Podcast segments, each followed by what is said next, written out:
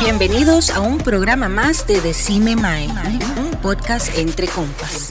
Y a continuación con ustedes su anfitrión y podcaster José González. Gracias por acompañarnos y disfruten el podcast.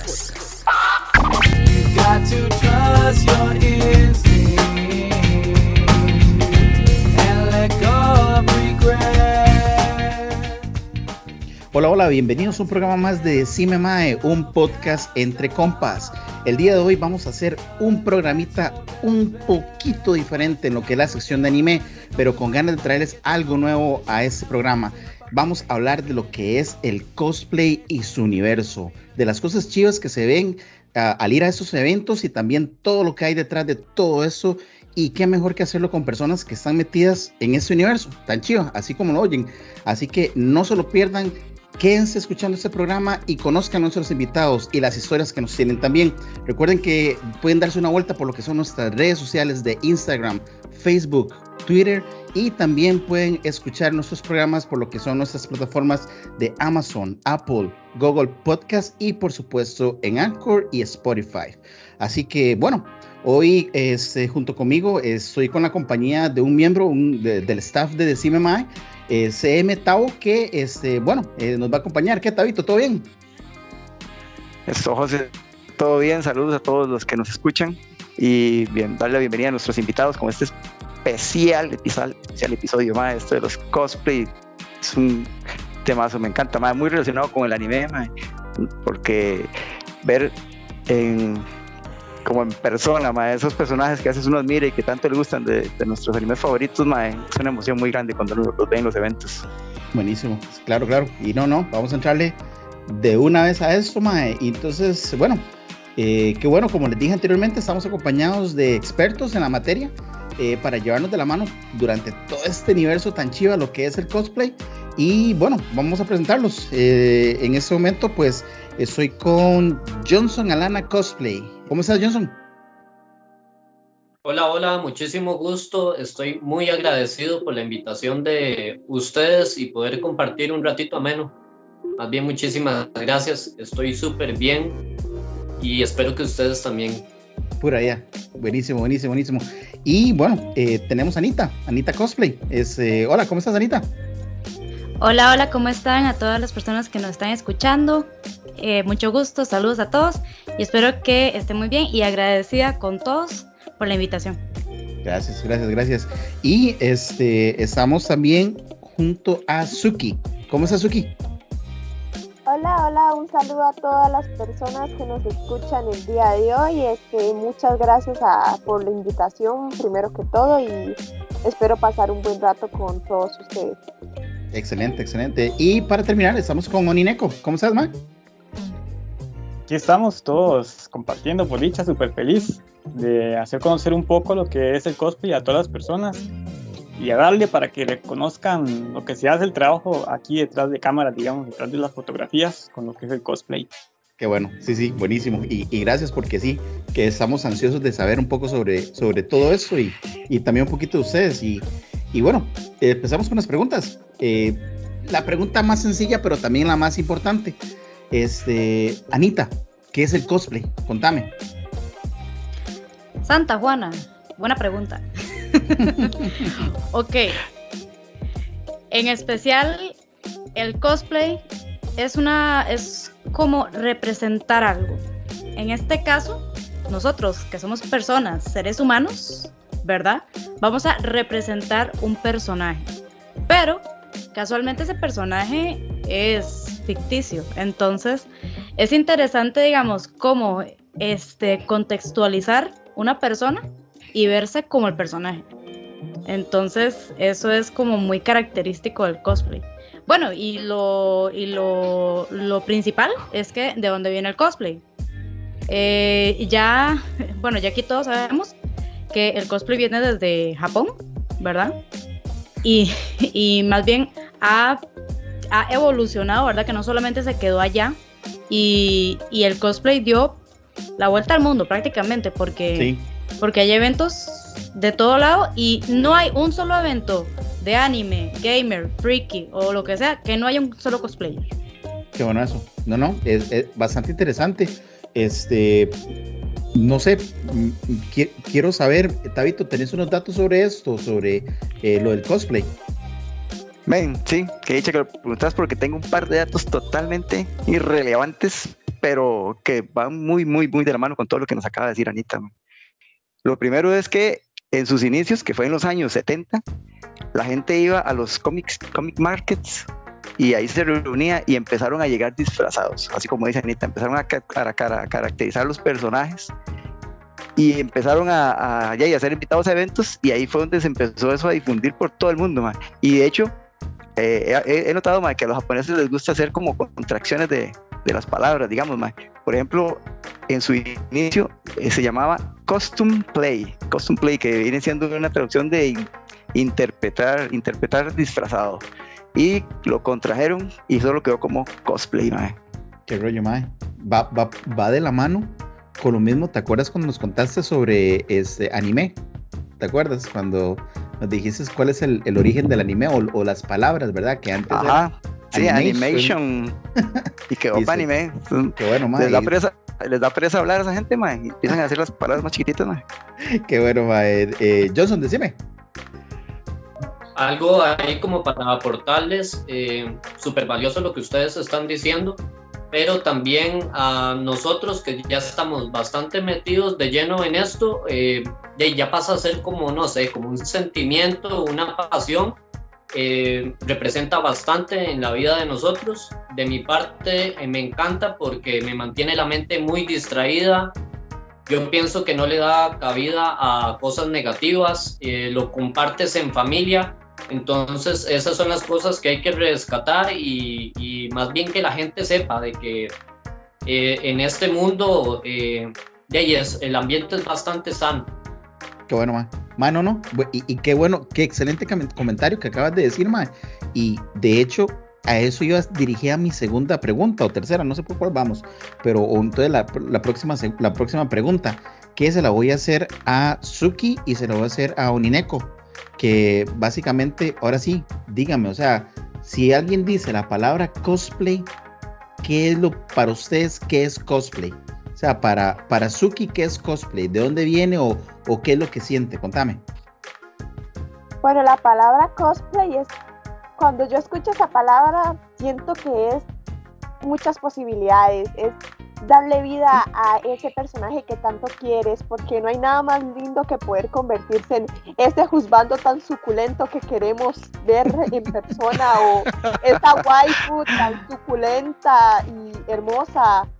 Es tener un poder tan hermoso y también dedicarle horas, porque no hay nada más bonito que después de que tanto tiempo estando estilizando la peluca, haciendo el traje, haciendo los zapatos, los accesorios, y uno se ve al espejo y dice, wow, soy hermoso de mi juzgando, soy hermosa de mi waifu.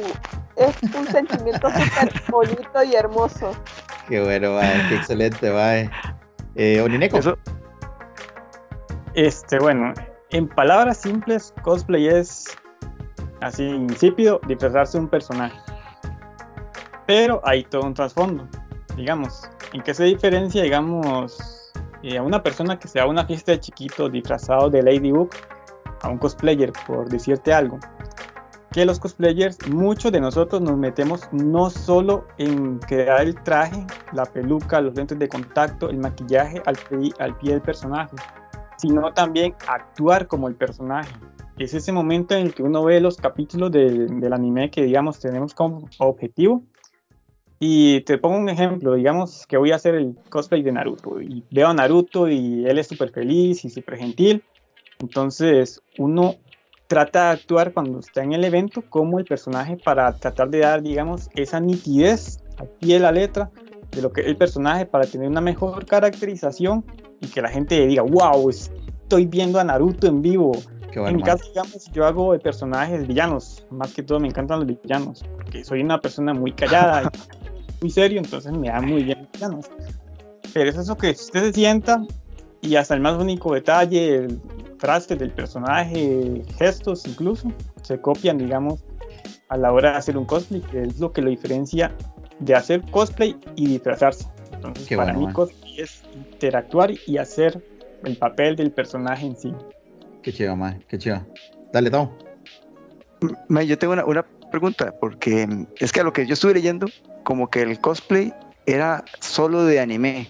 Entonces, pero uno va a, a un evento y usted ve que alguien se disfraza de un, de algún personaje de un videojuego o de un, no sé, de, algún otro, de otra cosa que no sea anime.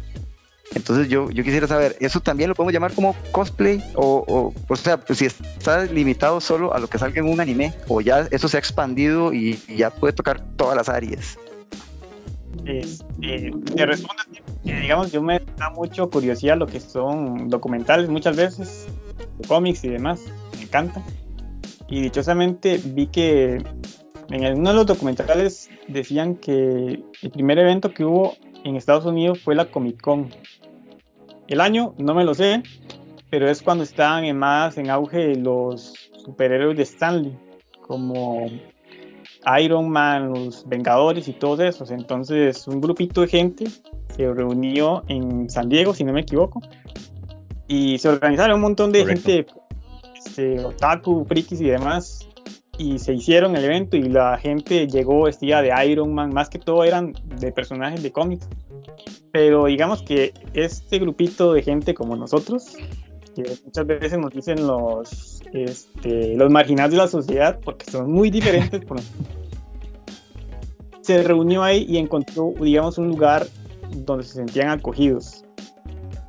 Por eso en Comic Con, digamos, de San Diego, llegó gente de, cómics, de trazados de personajes y también está ese puñito de gente de cosplay que también se mezclaron. Entonces se hizo todo un boom y el cosplay no, no se limita simplemente a, a personajes de anime y de cómics, sino que ahora es películas, hasta a caricaturas, otras cosas.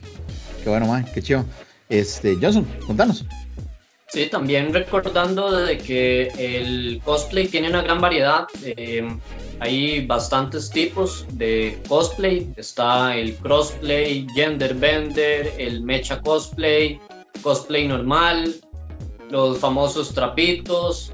Eh, hay unos que hacen la caracterización, eh, digamos, el traje como un cosplay, pero con la cara anegado. Creo que sí, no, un nombre raro tiene, pero usan una máscara como si fuera la, la cara del anime, o sea, es una máscara, vieras. Ahí les, después les tengo que pasar el nombre, pero a lo que voy es que sí tiene bastante variedad lo que es el cosplay. Contanos un poquito de los trapitos, de qué es eso de los trapitos. Sí, ma, porfa, ma, contanos.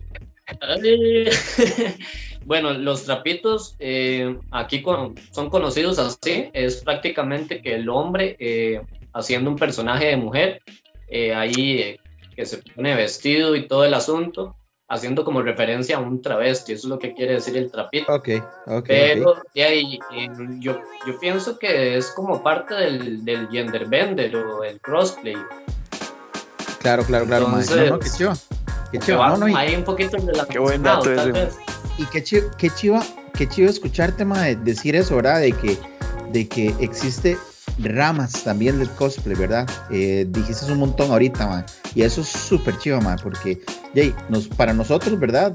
Los, los seres normales, ¿verdad? De este mundo, man, este, solo existe la palabra cosplay. Eh, y para ya ustedes vienen y, man, a mí llegan y me abren este universo porque eso es lo que estamos haciendo. Y, man, nos vienen con un montón de cosas, de, de nombres y todo. Y yo, uy, suave, que es esta hora tan chiva, ¿verdad? Entonces me quedo ahí, ¿verdad, Tabito? Yo entendí nada más meca y dije yo, seguro es de los que se de, de robots, así, man. Y buenísimo ese toque de los, de los trapitos, porque de hecho era una pregunta que yo traía. Yo decía, ¿cómo así? ¿Tendrán un nombre para la gente que hace eso? Que yo he visto que sucede. Y, y, si es una mujer que hace de hombre, también es un trapito. Eh, no, ya ahí sería, eh, bueno, gender bender es que le cambie el género al personaje. Digamos, ah. hace algo, pero con vestido y lo que es el crossplay es eh, la mujer caracterizando un hombre, o sea, ella se esfuerza por parecerse a Naruto como ejemplo que dijo Noah, pero ella es mujer, ¿verdad? Y hay gente aquí que se especializa mucho en eso, las mujeres, hay aquí mujeres muy cargas en eso. Y este, eso del mecha cosplay, eh, bueno, vos dijiste de que si era solo anime, Aquí, por ejemplo, hay un muchacho que hace un Optimus Prime de los Transformers. Entonces, imagínate, él como de dos metros y medio. Y de ahí es un, es un robot, él está caracterizando eso y es un Está chido. hecha cosa. Sí, Buenísimo. qué bueno, mae. Sí, sí. Este, ok, no, no, no, mae, qué, qué chido, mae. Ya, ya, ya, ya me está dando esa espirita, ¿verdad, mae? Y, y, y ahora, bueno, viene una pregunta, mae, muy tuanis. Vamos a ver, Anita, contame, ¿qué les llevó a ustedes a ser cosplayers? O sea, ¿qué, qué fue lo que sucedió en vos, mae, para decir, yo, yo voy a ser cosplayer? Contame, Anita. Bueno, yo cuando supe lo del cosplay, eh, principalmente fue, bueno, al puro inicio uno empieza viendo anime, ¿verdad? Ajá. Ya después es que uno se da cuenta de que, di, por ejemplo, yo me enteré a... ¿Cuándo fue? Cuando, te, cuando tenía 18, que aquí hacían eventos con... con bueno, yo, yo, yo sí lo decía, con gente que se disfrazaba, ¿verdad? Ajá, ajá. Y yo me quedaba como, mira, aquí hay gente que, que, que, que se disfraza y todo eso. Entonces yo dije, vamos a ver, a ver qué hay, ¿verdad? A ver qué hay en esos eventos porque era mi primera, mi primera vez en esos eventos. Entonces, este, entonces, digamos, quedé impactada, digamos, con toda la gente que iba y todo eso. Hice bastantes amigos.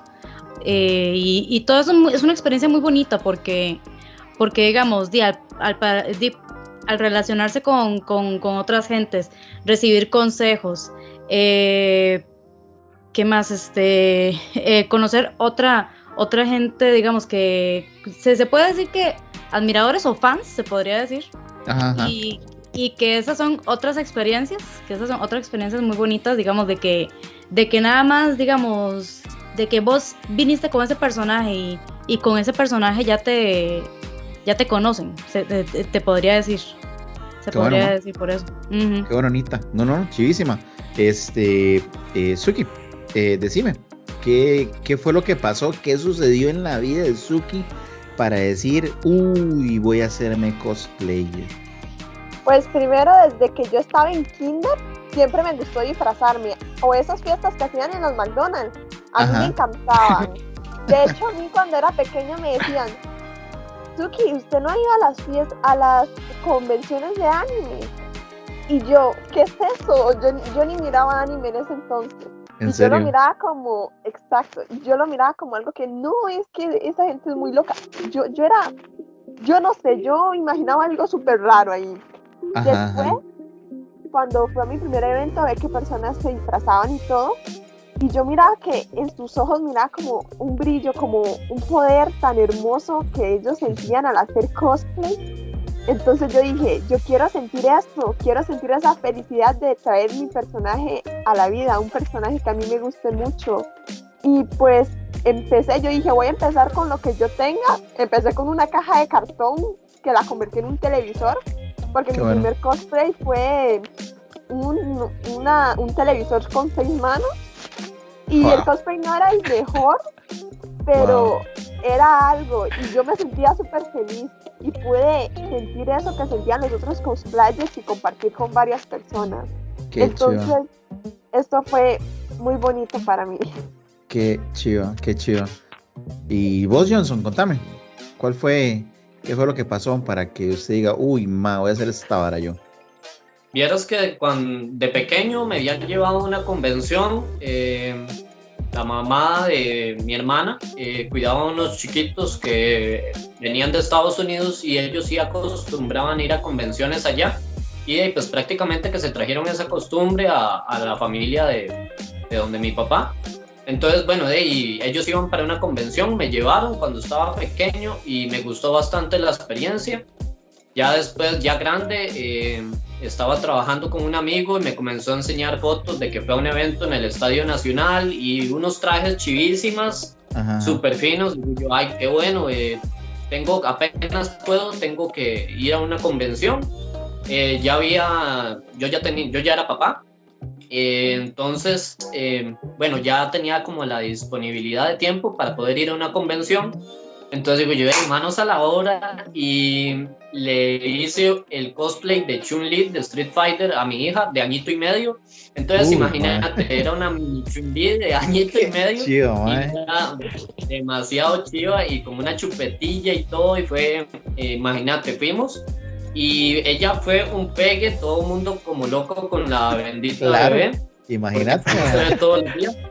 Y bueno, ella, ella disfrutó montones, eh, aunque fuera tan pequeña, yo sentí, o sea, como esa alegría, yo también.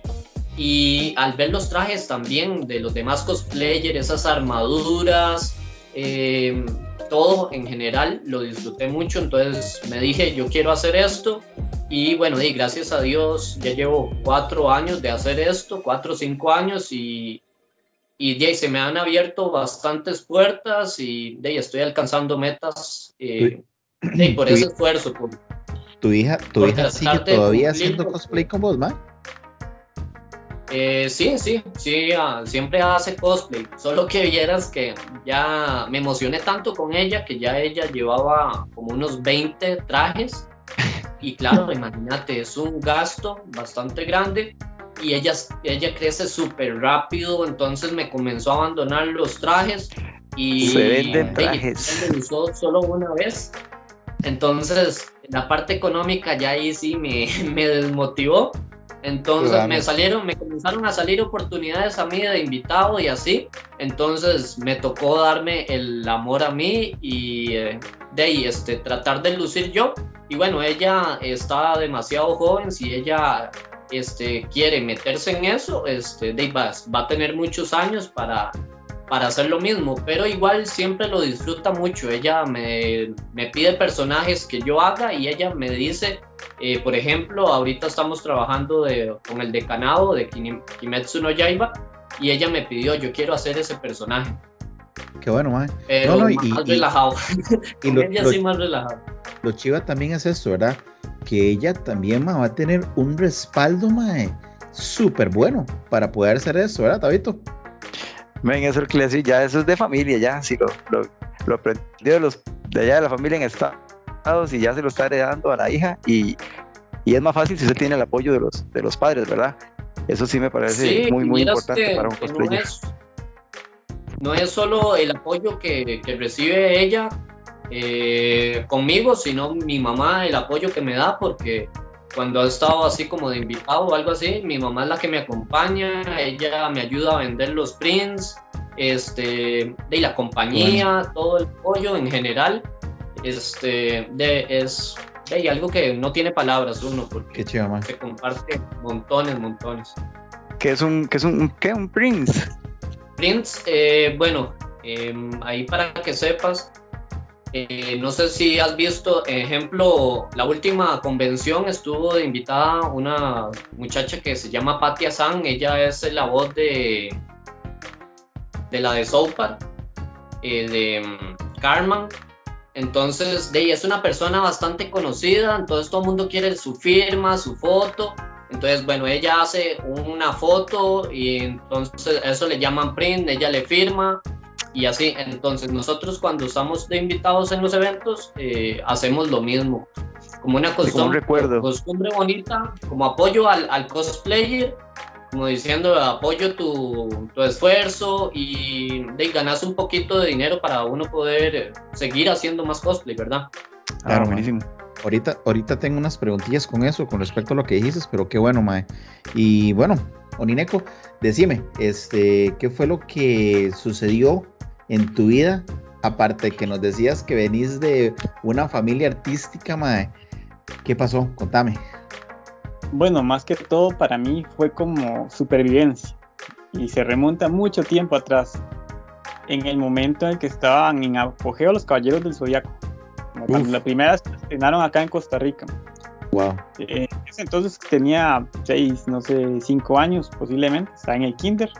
Mi familia era de muy bajos recursos y como estaba la serie, estaban los muñecos en su más apogeo por todo lado, caballeros del Zodiaco por todo lado, los 12 dorados, bellísimos. Usted los veía en las tiendas y un chiquito pequeño, imagínese que va a querer un caballero. Pero nunca tuve uno, desgraciadamente. Entonces, tenía también un hermano menor que yo. Y decidí que como no podía tener un caballero del zodiaco, tenía que ser yo el caballero del zodiaco. Entonces, lo que me pudieron comprar fue una cartulina. Y con la cartulina me hice la armadura de Sagitario. Uf. Una armadura ahí, me imagino una armadura súper plana, pegada más con cinta por todo lado. y así yo jugando con mi hermano y le hice una armadura a mi hermano y los dos peleábamos el combate y que el caballero de oro era yo y yo no sé qué. Ya grande, digamos, siempre me quedé con esa espina de qué bonito fue ese tiempo, digamos. Y cuando me invitaron una vez a una convención, me prendieron, digamos, la chispa que tenía de pequeño. Recordé todo eso que, digamos, había vivido en aquel momento. Y yo dije, la próxima vez que yo vengo a una convención, necesito mi cuerpo, mi alma, todo mi ser, me pide que venga disfrazado de lo que sea. Porque sabía que todo estaba y todo el mundo se tomaba fotos y demás. Entonces, la primera vez que hice cosplay fue agarré un pedazo de una camisa en realidad y compré como 7 kilos de tela negra y hice una capa de Akatsuki, todavía me acuerdo. Por dentro estaba remendada como un Frankenstein. Si hubiera visto una costura hubiera, se hubiera persinado y le hubiera tirado con fuego y quién sabe qué más. Pero logré hacer la capa, me encantó, quedé contento con lo que hice, con mis pocos recursos. Y ahí empecé aprender un poco más de materiales, porque uno empieza como un bebé en esto, gateando literalmente. Porque en esto hay que saber maquillar, hay que saber coser. Si no sabes coser, buscar un cosmaker. Y ya cuando fui un poco más grande, me di el lujo de hacer la condenada armadura dorada de cualquier caballero que yo quisiera. Y digamos que eso fue así como dije yo, cumplí mi sueño y fui el caballero de oro que quería. Tu, tu enganche fue entonces los caballeros del zodiaco para, para poder llegar a eso, madre. José, eso, eso, me acuerda, madre. Yo carajillo, madre, me pasó exactamente lo mismo, madre. Yo tenía, este, no, mi hermano que jugaba fútbol tenía unas espinilleras que eran blancas y, tenían el puro borde rojo. Y yo me acuerdo, carajillo, madre, yo me las ponía en los antebrazos y yo era sella, madre. Oiga, madre. Qué bueno, madre. Pero, pero, eso era toda mi armadura. Lo mejor de todo. Oiga, entonces. Que se da, ¿verdad? Pues por golpear al otro de verdad. sí. Oiga, pero entonces esto me da una. Me, llega una idea con todo esto, mae. Porque, o sea, al final. Esa, esa eh, le llega como la recompensa que recibe un cosplayer generalmente es más emocional, más que, eh, más que económica, ¿verdad? Porque usted puede llevar muchos prints, pero podría desafortunadamente no vender muchos pero eh, parece que la recompensa es cuando se ven ustedes en el espejo en la casa y cuando están en un evento y la gente los reconoce. Entonces la peor pesadilla de un cosplay es que todo el mundo le pregunte que quién viene. Mm, ¿Quién es usted? Yo he digamos, a la par de amigos que ya le han dicho, eh, tal vez le toman foto a uno. A mí nunca me ha pasado, digamos, pero doy, digamos, la opinión que tuve un amigo a la par y le y le, le preguntaron de qué, de, qué personaje eres, la serie estaba reconocida. Sí, claro. así está bien tranquilo y no, no, no le tomaron fotos porque no sabían quién era. Pero, ya es que. No todo el mundo, digamos, ve todos los animes, porque animes hay miles, un montones. Y ya, es por conocer algún personaje, digamos. Puede ser el vendedor de salchichas que salió al fondo ahí vendiendo de relleno. Entonces, es por gusto uno, digamos, y por gusto la gente también. Pero sí es muy importante, digamos, después de esas quemadas de dedos, metidas de agujas, cortadas, incluso a veces con cúter y este, que al final la recompensa uno también es esa felicidad de la gente, esos pequeñitos, digamos, esos chiquitos a veces que llegan, que uno se vuelve el superhéroe para ellos, vuelto en realidad. Y eso, y eso, y, gracias por eso, ma, porque iba, iba, a hacer esa pregunta. Anita, este, ¿les costó mucho, digamos, llegar al nivel donde están ustedes ahorita? Eh, ¿Cómo fue ese proceso? Contanos para, para, para saber, ¿verdad? ¿Qué, qué, tan fácil o, o, en verdad no? Es, hay que decir, no, no, esto no es así, nada, como quien dice, no es inflar eh, bombas y ya. Contanos, Anita, un poquito sobre, sobre ese proceso. Pues es, es vacilón. Bueno, eh, yo digo que cada que cada cosplayer tiene su especialidad. Y, y, cada uno de los cosplayers que estamos aquí sabemos cuál es la especialidad de cada uno. En mi caso, en mi caso más bien mi especialidad es el, el, el maquillaje. Yo, yo no soy de mucho coser, ni de, ni de hacer armaduras, ni de hacer props, props y, y todo. Pero digamos, yo me baso mucho en, en caracterizar mucho lo que es este lo que es las facciones del, personaje.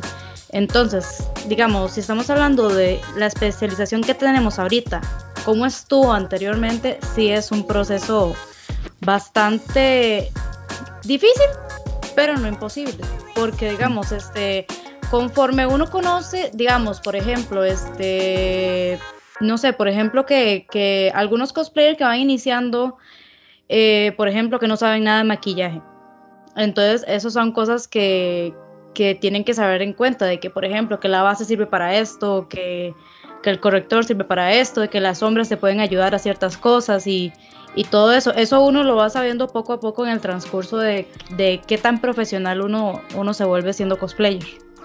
Ok, buenísimo. Ha hablemos también sobre eso que acabas de decir. Eh, Suki, eh, ¿vos sos más del maquillaje o vos sos más, más bien de lo que es esto de, de los trajes, ¿verdad? De, de, de la transformación del personaje. En mi caso es los trajes he hecho más de un cosplay yo, trajes hechos por mí.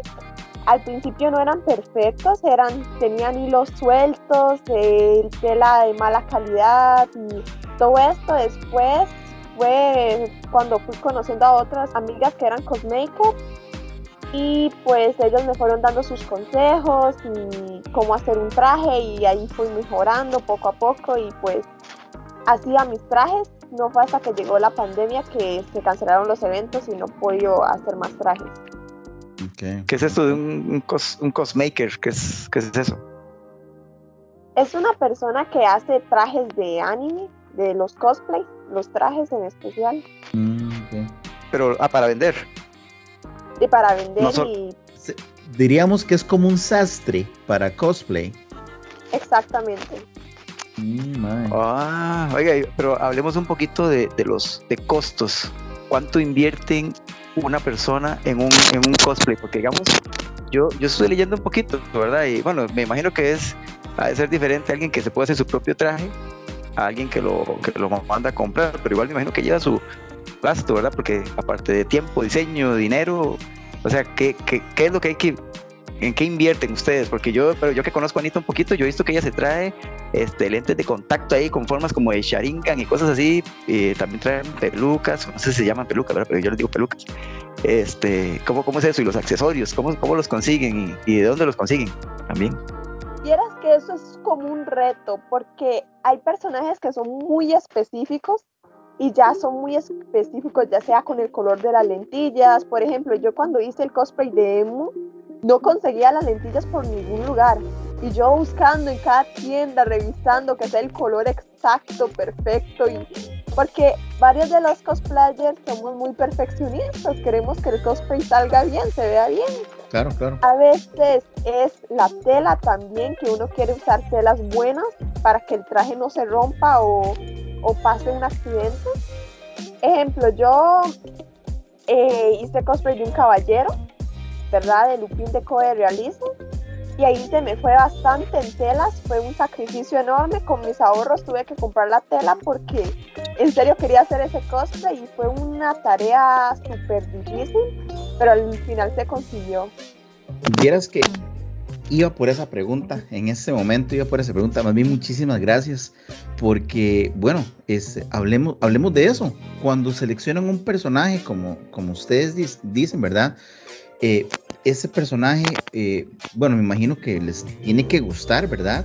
Pero mi pregunta es, cuando lo ven, ¿lo ven fácil en el, en el sentido de que se pueden adaptar ustedes fácilmente? ¿O por el contrario, Johnson, eh, es, es, algo difícil para que sea más bien como un reto que ustedes digan, uy, mae, este mae se ve dificilísimo y lo voy a hacer porque lo voy a hacer? ¿Cuál de esas dos, mae?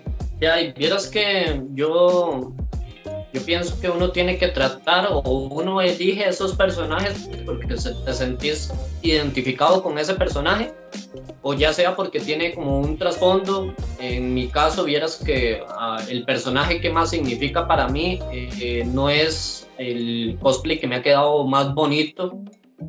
Eh, es Iki de Fénix, el caballero del zodiaco, y no representa, representa bastante para mí porque a, a mí me falleció un hermano, era como mi papá, era el hermano protector, era, para mí era mi Iki. Entonces, el hacer ese personaje, imagínate, no tiene, no tiene, puede estar todo, o sea, todo vale la pena. Pero sí, generalmente eh, la dificultad, ¿no? Mientras uno le tenga cariño a ese personaje, uno trata de llegarle como sea. Más, qué bueno, más. Eh, Onineco, Onineco. ¿Tanto que? Dejar el papito que ladre. es el mío. ok, eh, volvamos. Eh, Onineco, ahora sí, este, pregunta. Ahora que estamos hablando de esto de los trajes, ¿por cuánto lo usan? Eh, ¿Tienen ustedes una regla con, eso de, de, cuánto se usa un traje? O, no, o, o, sea, contanos, eh, ¿cuál es el tiempo normal, digamos, o, el tiempo de vida que ustedes tienen de un traje? Porque, por ejemplo, Johnson nos estaba diciendo que con la hija, obviamente, ¿verdad? Se pierde porque la, la, niña crece, pero ya digamos ustedes que están en esa edad adulta, ¿verdad? Que, bueno, no vamos a crecer más. ¿Qué pasa con esos trajes? Contanos. Bueno, primero, se han acordado de la película Endgame que Thor hace la mano así para tener el mazo de nuevo y dice, ¡muy digno! Eso porque uno a veces crece un poquito más para los lados. ya, depende mucho, y si ya no cabe en el traje, y pues ni modo, o, lo tiene ahí o lo desecha. Pero me pasó a mí con una armadura dorada que está muy tallada ya. Y aquí tiende a el tratamiento, digamos, que yo le hago, que es barnizarlo con goma para sellarlo, la pieza, digamos, lo que era parte del pecho, ya, ya no me cerraba de los lados, entonces, uh. oh por Dios, entonces, eh, sacar moldes y volver a hacer la pieza. Pero así muy generalizado, ya eso depende mucho de la persona. Hay personas, digamos, que mandan a traer los trajes y no se apegan tanto con, como, digamos, uno se apega tanto haciéndolo y desvelándose uno y quemándose uno mismo, ¿me entiendes? No es lo mismo mandarte un traje que te cuesta plata y pagas y ya, a desvelarte muchas noches, quemarte, ir a conseguir materiales. Digamos, en mi caso, yo le guardo demasiado amor a cada traje que yo hago. Incluso tengo varios que son ya bastante viejitos, tal vez primeros que he hecho, pero me produce la misma emoción que como cuando los hice la primera vez. Digamos, si voy a un festival, tal vez la gente ya ni se acuerda del personaje ni nada, pero a mí me encanta porque me recuerda toda la emoción que yo sentí cuando usé el personaje por primera vez y aún me sigue gustando el personaje, digamos. Y digamos, eso por ese lado, lo malo es que al tener tantos trajes y no irlos, digamos, vendiendo, reciclando, se te llena toda una habitación y ya no hayas ni dónde poner. De hecho, los trajes llegan hasta la cocina, ahí casi encima de la olla y demás. Pero ya eso depende mucho de la persona, digamos. Qué bueno, más. No, no, y buenísimo. Eh, ¿Querías agregar algo, Johnson? Sí, como dice Noah, eh, en mi caso yo me vuelvo como acumulador. Eh, se, crea como, como un sentimiento como ese traje. Yo no he podido vender, pero ni siquiera uno.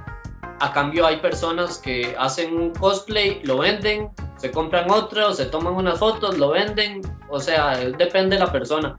Pero en mi caso sí, o sea, tiene como un apego emocional y como dice, no, allá uno termina hasta con, con el cosplay en la cocina de la mamá. Hay un montón de armaduras pegadas. Así. Dale, Tabito. me, me, llama, fue muy curioso eso, eso que están diciendo, porque yo, yo lo que en su momento yo decía, es que imagínese un traje que a usted, aunque le guste mucho, pero digamos que usted va de, de sella a un evento y a los dos meses hay otro evento y voy de sella y a los tres meses hay otro evento y voy de sella y, ya dice, ya ahí viene sella, seguro, ¿verdad? Otra vez para el siguiente evento. Entonces yo, decía, seguro tiene que haber un punto donde ellos dicen, eh, no, ya, ya no puedo ir de sella, tengo que ir de, de otro, de otra persona, decía yo.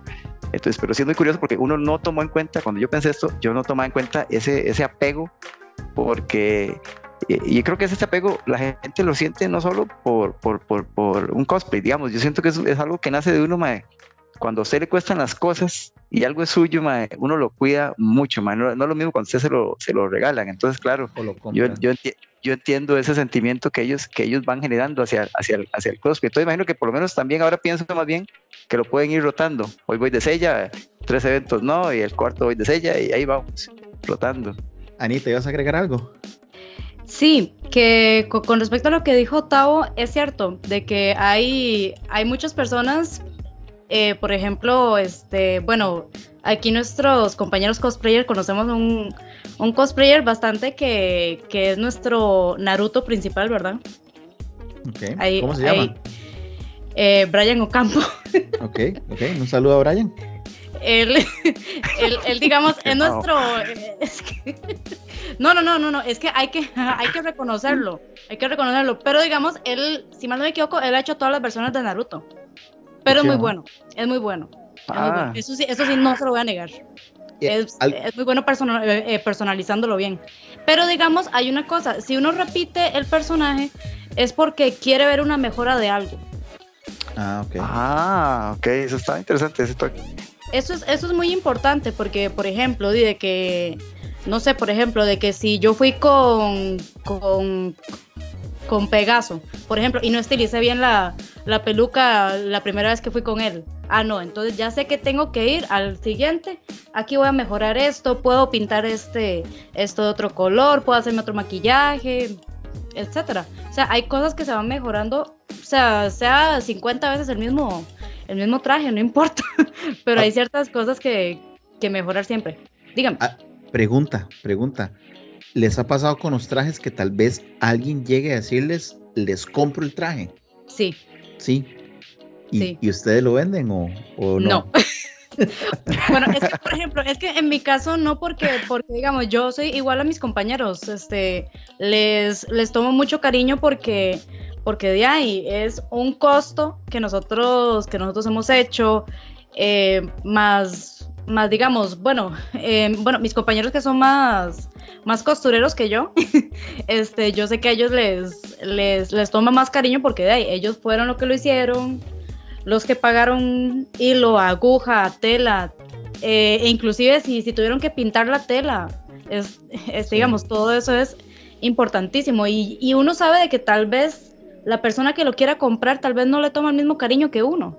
Y eso es... Ah importantísimo. Hablemos, hablemos de, del otro lado de la moneda, a ver si es cierto, ¿verdad? Y, no, hay, no hay nada de malo. Les han escogido un personaje y eso, esa pregunta es abierta, que me las conteste cualquiera de ustedes cuatro. ¿Han, han tenido personajes que ustedes dicen, este lo voy a hacer, voy a hacerlo y en el, en el proceso de hacerlo dicen, no, no, no le voy a llegar, no voy a poder. ¿Les ha pasado eso? Pues en mi caso sí, sí me ha pasado.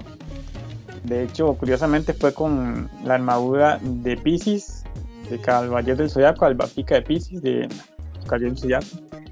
Este, no sabía nada de armaduras, pero nada, nada, nada, nada. Y tampoco he sido mucho de preguntar a las personas, ¿verdad? A los que saben siempre he tenido la curiosidad de, de mi lema, si no lo hace hacer, lo invento. Y así me he basado toda la vida. Entonces, escalar una armadura no es lo mismo que hacer una pieza en tela, jamás. Es una cosa completamente diferente. Y de hecho, es muy difícil manejar lo que es el, el o goma eva, que es lo que se usa para estas cosas y llega un punto en el que usted dice, no puedo porque esta porquería no me gusta, está quedando horrible, está quedando como un cilindro, todas las piezas así. Qué duro, ah, qué duro. Y uno le mete material y tal de todo es el material, tras de que es caro, eh, prueba y error se van grandes cantidades. Uy, sí, cierto, también, pierden dinero y me imagino que también el tiempo, ¿verdad? Porque también le tienen que haber metido bastantes horas digamos, para esas cosas, lo que son las, las partes de las piernas, para que no sean como un cilindro sin forma, sino que sea como la pierna gordita y todo, ¿verdad?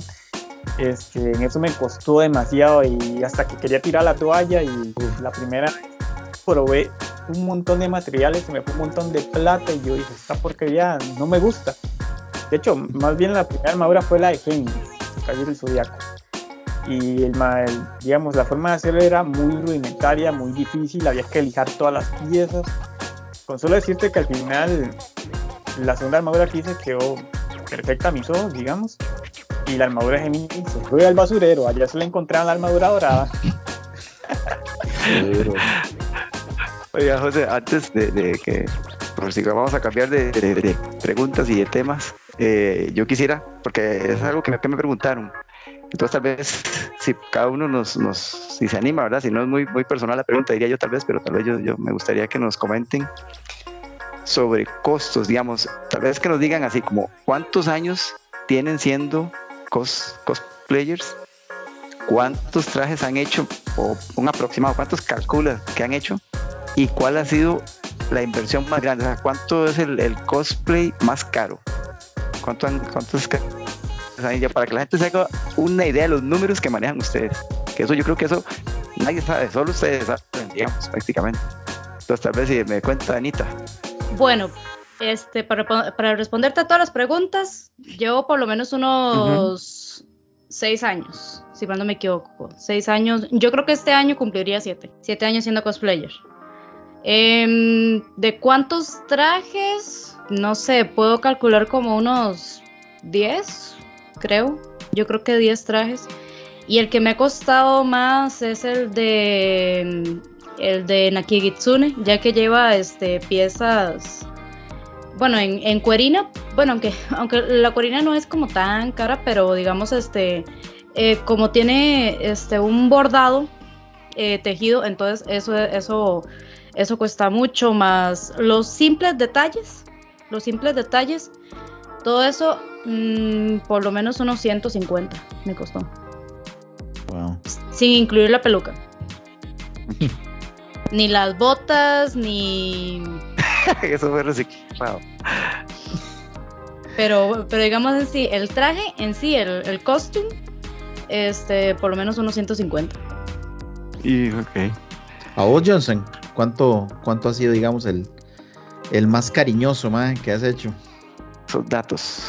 Que el más cariñoso fue la primera armadura que hice, esa misma de, Iki de Fénix, pero más que todo fue porque no tenía el conocimiento y eh, la mala guía que tuve, por decir así, porque me embarcaron horrible a usar pepacura, masilla automotriz, fibra de vidrio, entonces el casco de Fénix es como, es como un casco de moto y legítimamente me quedó así porque grandísimo. Y mira, imagínate, o sea, acá esta fibra de vidrio como 10 mil, el líquido como 15 mil. Entonces vaya haciéndole números, sí, tal vez me salió como en 100 mil colones. Y eso que haciéndomelo yo. Eh, a mí no me salen tan caros porque yo la, mayoría de cosas las hago yo. Pero sí, podría decir que unos 100 mil colones es lo más que he gastado en un traje. Por ahí estamos hablando más o menos de un poquito más de 200 dólares entonces sí, sí, lleva su trabajo y también lleva pues su dinero. Este, Suki, eh, contame, con las, bueno, eh, con, las mujeres, me imagino que el maquillaje también, ¿verdad? Este, conlleva mucho y también no es tampoco muy como que, ah, eso lo consigo ahí en la pulpería, me imagino que no. Eh, aparte del traje y el maquillaje y en todo esto, contanos un poquillo. Bueno, pues primero a mí siempre me ha costado conseguir maquillaje porque mi piel se suele llenar de espinillas. Entonces no es un maquillaje que yo digo, pucha, lo voy a conseguir donde el chino y listo. O sea, yo tenía que ir a tiendas, buscar, o en este caso que yo me tapo las cejas y me las pinto, el color del cabello que era el personaje y todo esto. De hecho, invertí en unas pinturas para que quedaran mejor las cejas y pues fue un, enredo. Pero de ahí ahora he, conseguido maquillaje, el cosplay pues em, también lleva su, inversión, ¿verdad? Em, qué bueno. Y, y, qué interesante. Ah, bueno, y bueno, hablemos ahora que estamos hablando un toquecillo del maquillaje porque he visto unas, unas fotos súper chidas también de, Anita. Este, Noah, los hombres, o sea, eh, ¿cuánto maquillaje utilizan ustedes? O, o, contanos, o sea, mentir intrigado, ¿verdad? Porque me imagino que es lo mismo, ¿verdad? No es, no es como dijo eh, Suki, ¿verdad? De ir al, al chino y listo. De hecho, es bastante difícil, digamos, como dice nuestra compañera acá, algunos somos muy perfeccionistas y hasta el color de la piel del personaje hay que, hay que buscarse lo más parecido. Y en mi caso, digamos, he tenido que buscar maquillaje especializado como látex para agregar cosas en la cara, en la piel. Incluso lo que es body paint, que eso es algo extremadamente difícil, ya no es, digamos, no es, digamos, mi simple, digamos, mi, mi, mi, galeta de maquillaje se compone de base, correctores, sombras, eh, lápices de muchos colores, eh, un montón de brochas por aquí por allá, es todo, digamos, completo para hacerse cualquier maquillaje. Y ya lo que es eh, muy especial como lo que es el látex para pegar y agregar cosas en la piel es solo casi por internet que se consigue. Y el body paint, uno que otro encuentra aquí a veces rara vez, pero es sumamente difícil a veces conseguir las herramientas necesarias para lo que es el maquillaje. Y todo eso, eh, Anita, todo eso, digamos, por ejemplo, eh, como dijo Tavo, ¿verdad? Están los, los famosos lentes de contacto todo eso, o sea, ¿se consigue aquí o ustedes tienen que mandarlo a traer fuera del país o cómo hacen? Bueno, aquí, gracias a Dios, tenemos a una, bueno, a varios, eh, ¿qué se podría decir? Eh, distribuidores. Sí, distribuidores. Eh, que, los mandan a pedir allá. Bueno, tenemos a dos ahorita que son como los más famosos, que son este, Pelucas Cosplay, que la muchacha trabaja en Alajuela, es muy buena. Eh, y trae pelucas de todo y lentes de contacto y, y uno que otro eh, accesorio. Y tenemos, por ejemplo, por supuesto, a, a, Nox, ¿verdad? A Nox Lentes, que, que ellos también es, este, son muy buenos a la hora de, traer todo tipo de lentes de contacto. Los escleras, que son los un poquitico más difíciles de conseguir y los más caritos. Wow. Sí, son los más cariñosos ah, porque son los más grandecitos, ¿verdad? Entonces son, son como más difíciles de poner. Son incomodillos también, o sea, no, los vamos a negar. Eso iba a preguntar, es, ¿son incómodos andarlos con esos lentes? Son muy incómodos porque los ojos necesitan esa oxigenación, ¿verdad? A la hora de, o sea, por ejemplo, que uno, eh, uno puede utilizar cualquier lente de contacto y y el ojo está bien porque, eh, porque prácticamente el, ojo abarca lo que es el iris. La pupila no la toca, pero digamos, ya lo que son los esclera, que son más grandecitos, es este, prácticamente le, o sea, el, el, borde del ojo prácticamente se lo, se lo tapa. O sea, uno puede ver y todo y está bien, pero es que son incómodos porque como que, digo, uno no se acostumbra a usar, principalmente, ¿verdad? Pero es que si son son incómodos, que lo que nos recomiendan a nosotros es que si vamos a utilizarlos, que por lo menos mínimo, mínimo unas cuatro horas. Eso es lo que nos recomiendan a nosotros usarlo porque... No, más de eso. Porque, necesita, porque el ojo necesita oxigenarse, necesita esa... ¿Qué se podría decir? Esa lubricación que tiene el ojo normalmente. Sí, conlleva bastantes cosas. Eh, Onineco, decime. Para agregar un dato a eso que está diciendo Anita, este, esos lentes de contacto, para que te hagas una idea en tamaño, miden 22 milímetros de diámetro. Y como dice ella, tapan todo, todo lo que es el lóbulo del ojo, prácticamente lo que se ve.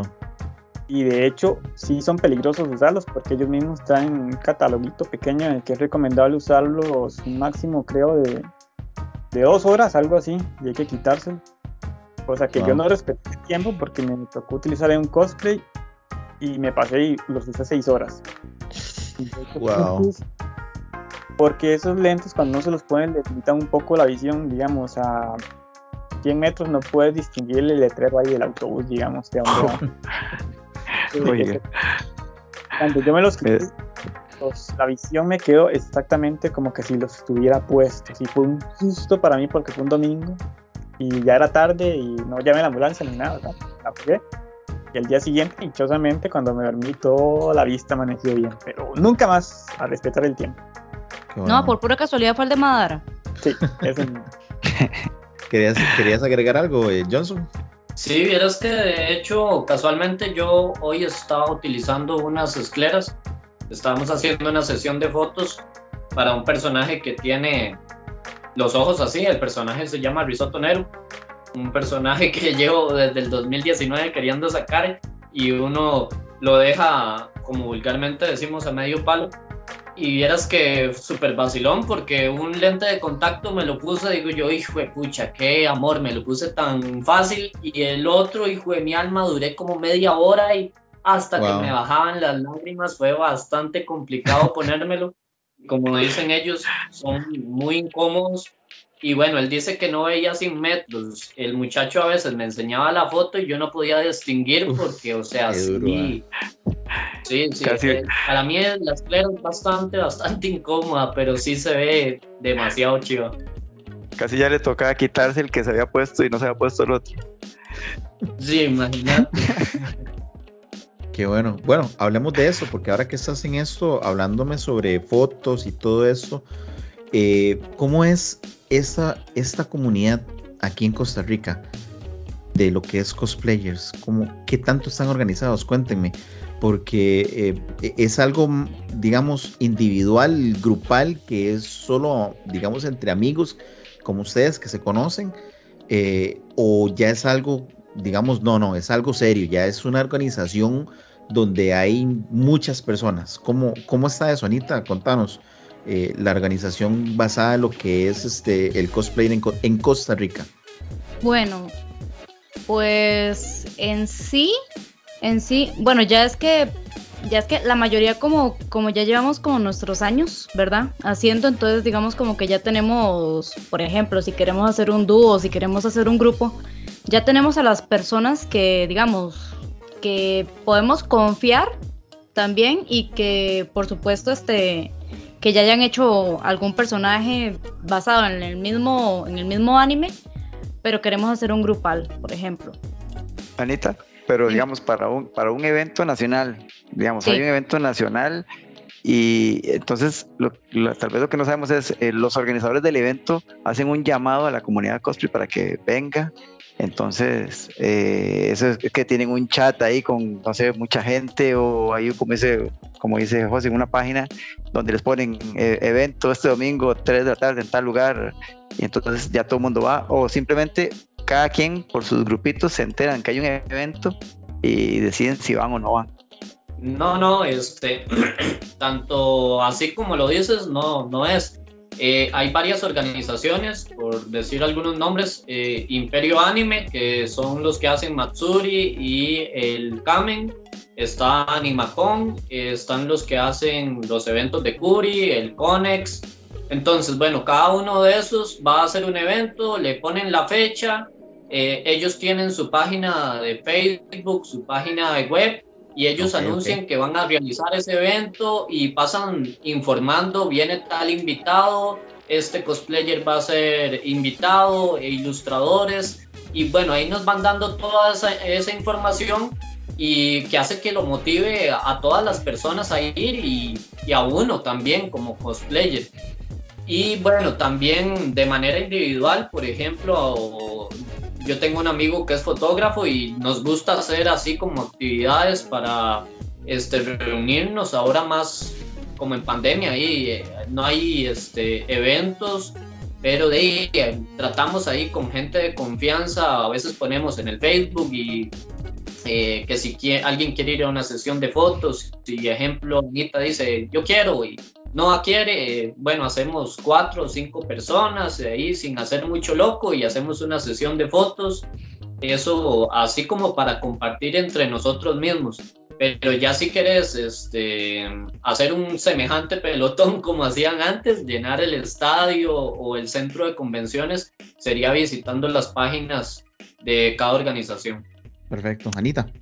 Eh, no, es eso mismo que, que dice John. Eh, es que en realidad eh, cada uno se entera de los eventos por, por propia cuenta de, de, nosotros, ¿verdad? Ya enterándonos por las páginas de, lo, de las organizaciones, ya, ya por ejemplo, si ya es por aparte de que cada uno nos queremos reunir en el evento y es como que, ay, mae, vamos a, no sé, al, al, evento y nos vestimos del mismo anime y, y toda la cuestión, ya eso es, ya eso es otra jugada, ¿verdad? Se podría decir Pero en sí, pero en sí, yo siento que cada uno se, se, se entera individualmente.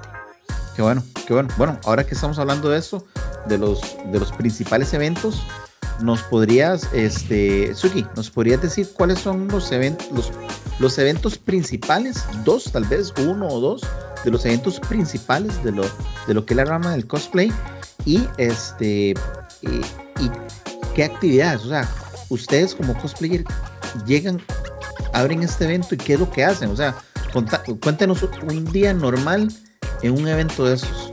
Bueno, pues yo creo que los eh, eventos y páginas que son más conocidas, ¿verdad? Son los de Imperio Anime, que son el Matsuri y el Kame, y los de Animacon, que estos eran a los que yo iba más y iban más personas.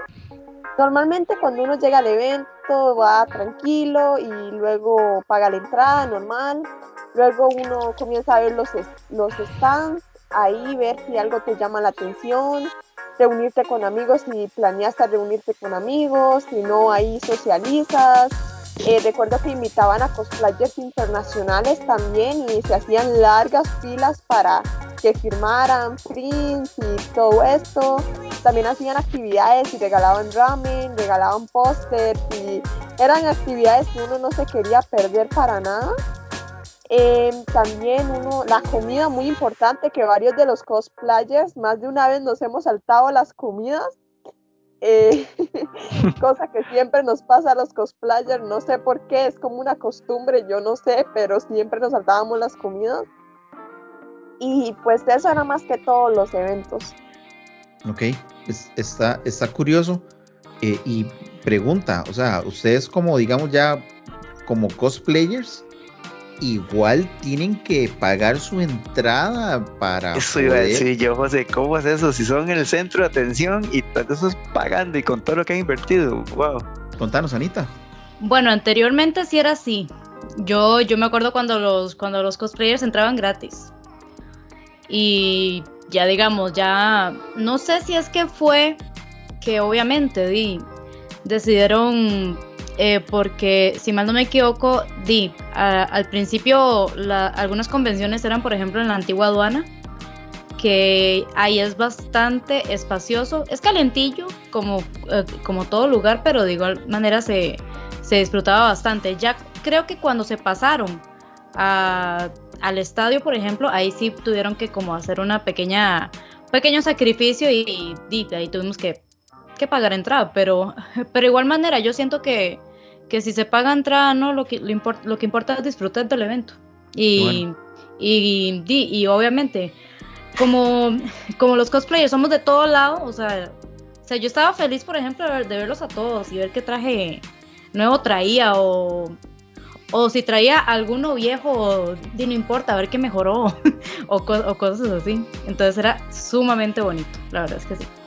Ok. Pregunta, Ah, ok, decime, es Johnson. Eso va dependiendo de la, de la, organización, porque hay unas que no le están no le estaban cobrando a los cosplayers, le dan un pase de cosplayer y hay otras que sí cobran la entrada, entonces sí varía con la organización, ¿verdad? Ok, ok, ok. Ok, hablemos de eso. Estos, estos eventos dentro de Costa Rica, tal también les ayudó a ustedes para que los inviten de una forma eh, a ir a otro país a participar o no. Ustedes dicen, no, yo voy, por ejemplo, como estamos hablando ahora, ahora el Comic Con, yo voy para el Comic Con porque quiero ir. O, o sí existe la posibilidad de que digan, uy, vea, nos encantó su cosplay, quiere irse, no sé, a Panamá o quiere irse a, no sé, a algún país donde lo estén haciendo, este, Onineco. Eh, me han invitado, pero solo a festivales de acá. No he tenido, digamos, la oportunidad de que me inviten a, ir a otro país. Tal vez solo se, se presentó la oportunidad, una invitación a Nicaragua, pero... Pero entonces sí hay. Entonces sí hay. O sea, sí, sí, sí, sí pueden llegar a invitar. ¿Han tenido ustedes, alguno ha, ha tenido la experiencia de poder estar fuera del país? Eh, gracias a Dios a mí se me acaba de abrir esa puerta. El 3 de octubre estoy de invitado para la Tsunami Fest. Y bueno, fue curiosamente en el último evento del Estadio Nacional. Donde de, yo digo que no sé si será Dios el que hace las cosas o, o qué, porque sí fue muy curiosa la, la, historia, cómo se dio eso. Pero este, ahí para contarles un poquito, el día anterior del evento nosotros fuimos a arreglar las mesas. Esas muchachas de Nicaragua andaban en el evento y este, yo tuve un accidente ahí con la moto, se me descargó la batería, entonces me toca venirme en bus.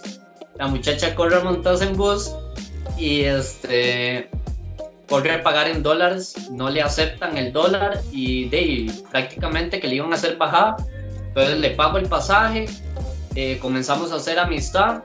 Al día siguiente eh, llega con la muchacha que ya es la organizadora y dice, él es el muchacho que me ayudó ayer y comenzamos a hacer amistad, a ella le gustó mi cosplay y todo y este, bueno, a final de cuentas se me abrió la puerta de ir con ellos. Qué chido. Oh, Ven, y, y, ahora tengo otra, otra, otra pequeña duda. Todos estos eventos grandes tienen concurso de hacen concurso de cosplay o el, o el hecho que usted pague entrada es también porque hay un concurso de cosplay, digamos, entonces tal vez quisiera que me expliquen cómo es un concurso, o sea, si hay algún tipo de reglamento, cómo escogen a los jueces, no sé. Y cómo escogen al ganador, ¿verdad? También es sí, sí, sí, sobre el reglamento, por eso, ¿qué, ¿qué se toma en cuenta? Bueno, pues yo no he participado en muchos concursos de cosplay, sí participé en uno que fue en 2019 eh, recuerdo que más que todo nos pedían que hiciéramos como una mini presentación de, de lo que era el personaje, de lo que reflejaba. Y pues yo recuerdo que en ese tiempo yo me puse a bailar como tres minutos, me emocioné.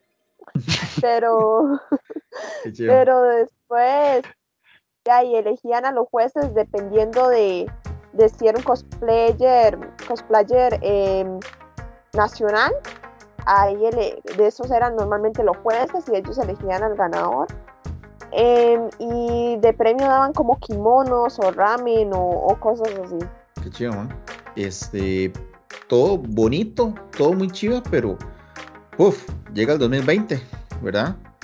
Y mae, se viene una pandemia y todo el mundo guardado y nos quedamos sin esos, sin esos eventos, porque yo, yo participé, o sea, yo he ido a, ver de esos eventos y, termina todo eso. ¿Cómo cambió sus vidas para eso?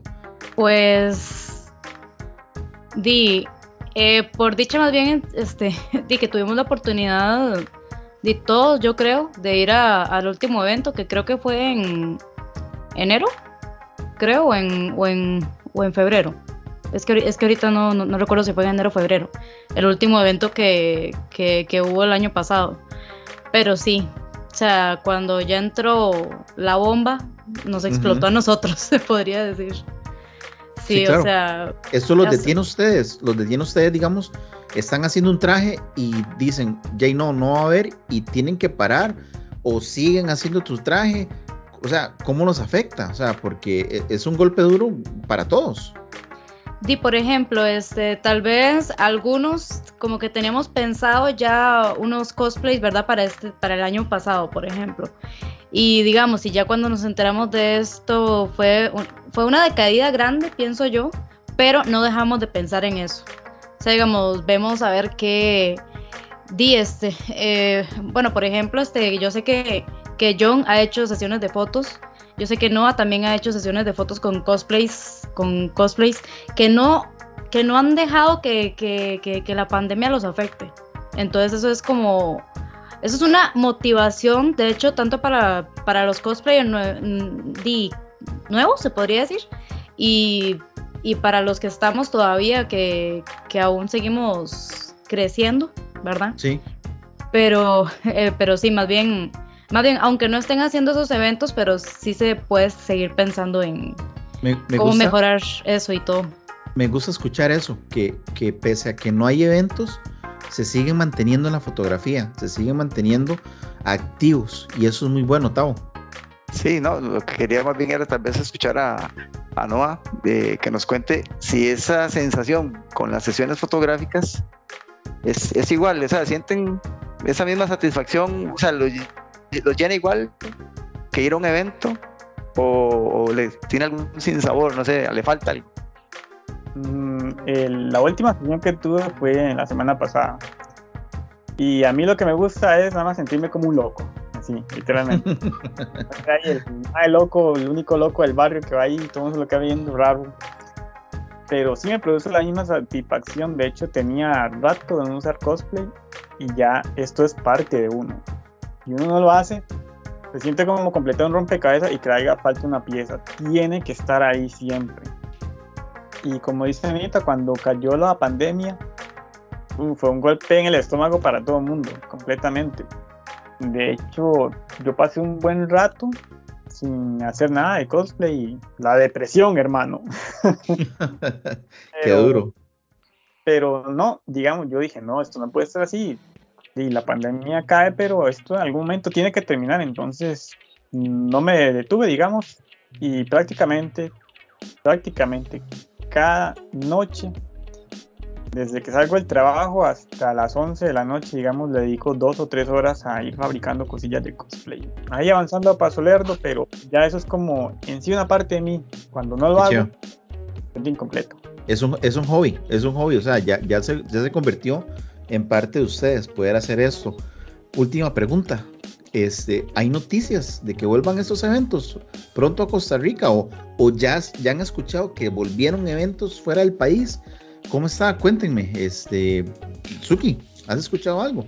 Bueno, se, eh, se, ha dicho, Imperio Anime más que todo ha comenzado a decir que posiblemente se abran los eventos eh, a finales de año, a principios del otro año solo que están viendo la manera en que puede entrar porque la cantidad de personas que van a entrar al evento son limitadas, entonces están buscando una manera de que esas personas entren. Qué, qué duro, qué duro, porque ya están, está la, la comunidad, ¿verdad? Los cosplayers, pero también está ahí la gente que quiere ir a verlos. Entonces, ¿cómo, cómo van a hacer? Qué duro. Eh, eh, ¿Qué sabes vos de esto? ¿Cómo se mueven estas noticias alrededor de todo eso? Bueno, lo que se sabe, todavía no se sabe una fecha en concreto. Eh, yo pienso que puede ser como para noviembre, diciembre. Y sí, ya están viendo la opción porque es un aforo limitado. Eh, bueno, ya se vio que en lo que es el fútbol hubo para 3.000 personas en el estadio. Eh, yo calculo que va a ser el mismo foro de personas eh, para lo que es el evento cosplay.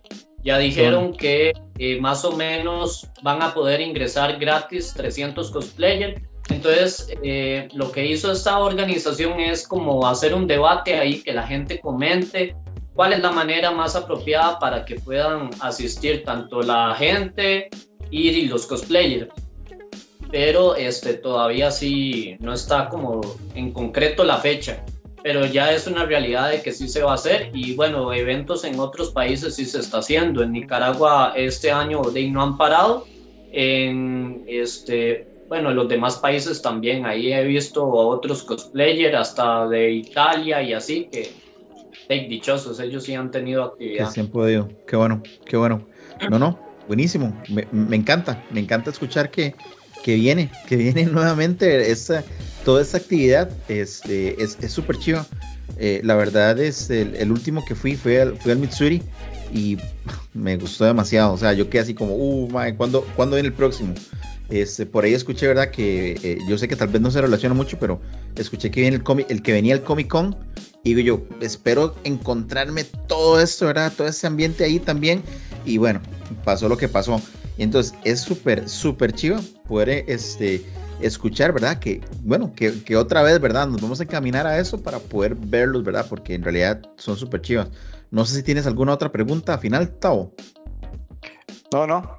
Estamos este, muy complacidos por, todo esto que, hemos aprendido, porque yo he aprendido eh, bastante. Entonces, más bien, eh, voy a cerrar agradeciéndole a, a todos estos chicos que nos acompañaron, que nos compartieron todas sus experiencias, que estuvo muy, muy, muy bonito, muy entretenido.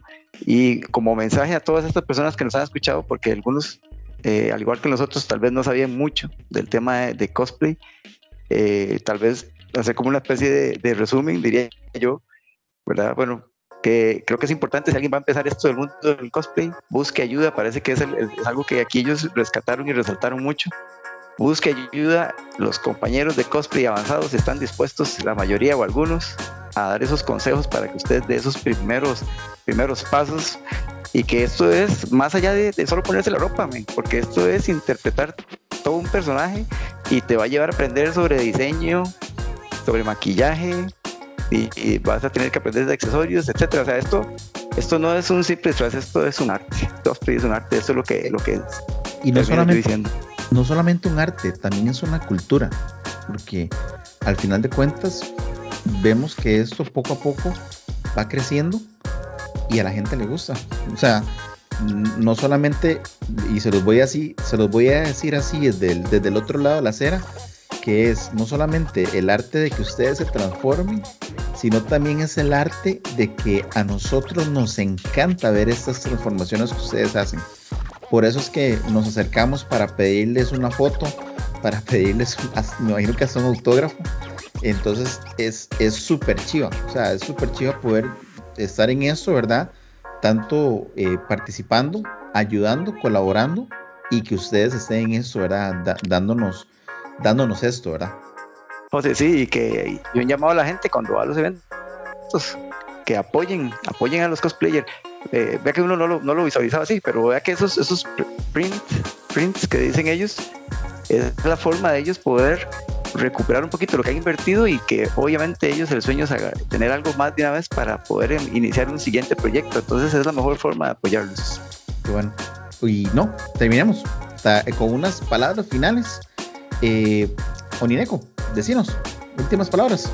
Bueno, esto va dirigido a las personas que quieren hacer cosplay o tienen ahí esa chispa que quisieran por lo menos arrancar. Que si no hayan por dónde iniciar, eh, YouTube es una gran ayuda. Ahí encuentran videos de maquillaje sobre cómo contornear el rostro, hacer un delineado, cómo hacer que el ojito sea un poco más grande, eh, cómo utilizar una paleta muy importante. Este, incluso si no saben qué hacer, digamos, algunas personas, para eso están también los, los cosmakers, que se dedican a hacer lo que es la ropa, y muchos también se dedican a hacer los accesorios, las armas y demás. Entonces, están las cosas puestas ahí solo para arrancar. Excelente, ma. ¿Algunas redes, redes sociales para que la gente lo busque y vea su trabajo? Este, yo aparezco en redes sociales como en Facebook primero aparezco como No Nineco, en Instagram como No Nineco y en mi página de Facebook es la única que sale diferente, Dream World Cosplay, entre paréntesis, DWC. Buenísimo. Vamos a dejarlas ahí también con lo que es este cuando, cuando pongamos el programa para que nos busquen, también nos busquen en nuestras eh, páginas de eh, redes sociales para que puedan buscarlos a ellos también. Anita, últimas palabras, gracias. Bueno, como últimas palabras, eh, agradecerles a, a Decime Mae por la invitación. Y para todas aquellas personas que nos escuchan, tanto personas que no son cosplayers o que son cosplayers y, comparto el mismo sentimiento que, mi compañero no, que buscan ayuda, pero si no saben cómo, cómo iniciar, este, di, aquí estamos nosotros también, ¿verdad? Por supuesto, de que nosotros, em, nosotros empezamos igual que ustedes, es que eso, eso es lo importante. O sea, reconocer, digamos, cuáles, cuáles fueron nuestros inicios y todo el sacrificio que hemos tenido que hacer para llegar hasta el día de hoy. El esfuerzo es importante y, nada más es este, continuar con, lo que quieran hacer. Nosotros como cosplayers y, aquí vamos, adelante. Qué bueno, gracias, gracias. Eh, Suki, contanos. Pues primero muchas gracias por la invitación y gracias a las personas por escucharnos hasta el final. Eh, primero, sin miedo al éxito, como diría yo, anímense a hacer ese cosplay que tanto quieren, a convertirse en ese juzgando waifu suculenta. No tengan miedo, en YouTube hay mucho material para buscar. Em, pidan ayuda, estamos nosotros aquí para ayudarles sin miedo em, y eso sería. Buenísimo, muchísimas gracias. Y Johnson Alana Cosplay. Este, bueno, eh, como para aportar ahí a lo que ustedes están diciendo. Me encanta lo que dijo Gustavo, porque bueno, aquí tienen personas que suman, eso es lo que hay que buscar, personas que sumen valor, que no les pase como a mí con el casco del Fénix, que me pegaron una embarcada. Eh, curiosamente, un día de estos le dije a Noah, madre, Noah, yo estoy haciendo las pelucas porque estoy siguiéndolo a los tips suyos. Eh, Anita, el maquillaje, Suki, yo sé que es buenísima cosiendo. Entonces, eh, eso es lo que tienen que hacer, buscar personas que le sumen y también principal, que hagan las cosas por hacerse felices a ustedes mismos, para que lo reflejen, reflejen ese, ese amor, esas ganas con que hicieron las cosas. Recordar que es su cuerpo, es su plata. Entonces, este, eso sería y agradecerles demasiado por la oportunidad. Me gustó bastante compartir con ustedes y los invito a seguir mis redes sociales como Johnson Alana Cosplay en mi página de Facebook y en Instagram con el mismo nombre. Y ahora, ahora también tengo cuenta de TikTok por si quieren ir a ver mis loqueras, ahí unos videos. Este, aparezco como Johnson, eh, Johnson Cosplay 10 y este, tengo muchas ganas de abrir un canal también y este, comenzar a, hacer un contenido de manera independiente, eh, hacerle entrevistas a cosplayer, eh, visitar tiendas para que conozcan eh, dónde venden X producto y cosillas así. Entonces, de ahí, esa, esa es la gracia, hacer las cosas y, y no parar cuando, cuando uno hace las cosas con amor. Estaría muy chido, mae. Un canal Cosplayer 101 para iniciar, mae. Y que sea, uff, imagínense, ¿verdad? Que sea con ustedes explicando todo, sería súper chido adentro de Costa Rica. Entonces creo que también es, y también, ¿verdad? Para dar a ustedes su, su aporte y, qué es lo que hacen. Entonces, chivísima. Este, ya, ahora sí, antes, sorry, voy a volverme un toquecito a la, a la despedida. ¿Cómo te podemos encontrar, Anita? ¿Y cómo te podemos encontrar, Suki? Eh, para mí me pueden encontrar como Annie Patch Cosplay en Instagram y de igual manera en Facebook. Eh, ya fuera del cosplay, si necesitan a alguien que les cante en bodas, eh, mentira. Dale, dale, dale. Quiero el comercial de una vez, no importa. bueno, ahí me pueden ubicar en Facebook como eh, Ana Gabriela Pacheco Rodríguez. Ahí, ahí está mi página, ahí está mi teléfono. Cualquier consulta, ahí estamos. Qué bueno. Suki, ¿cómo te encontramos? A mí me pueden encontrar en Facebook y en Instagram como Suki28 con doble I, W. Eh, pues si quieren pasar por ahí. Eh, y pues por si quieren consejos de cosplay también, sin miedo. bueno. Gracias, gracias, gracias.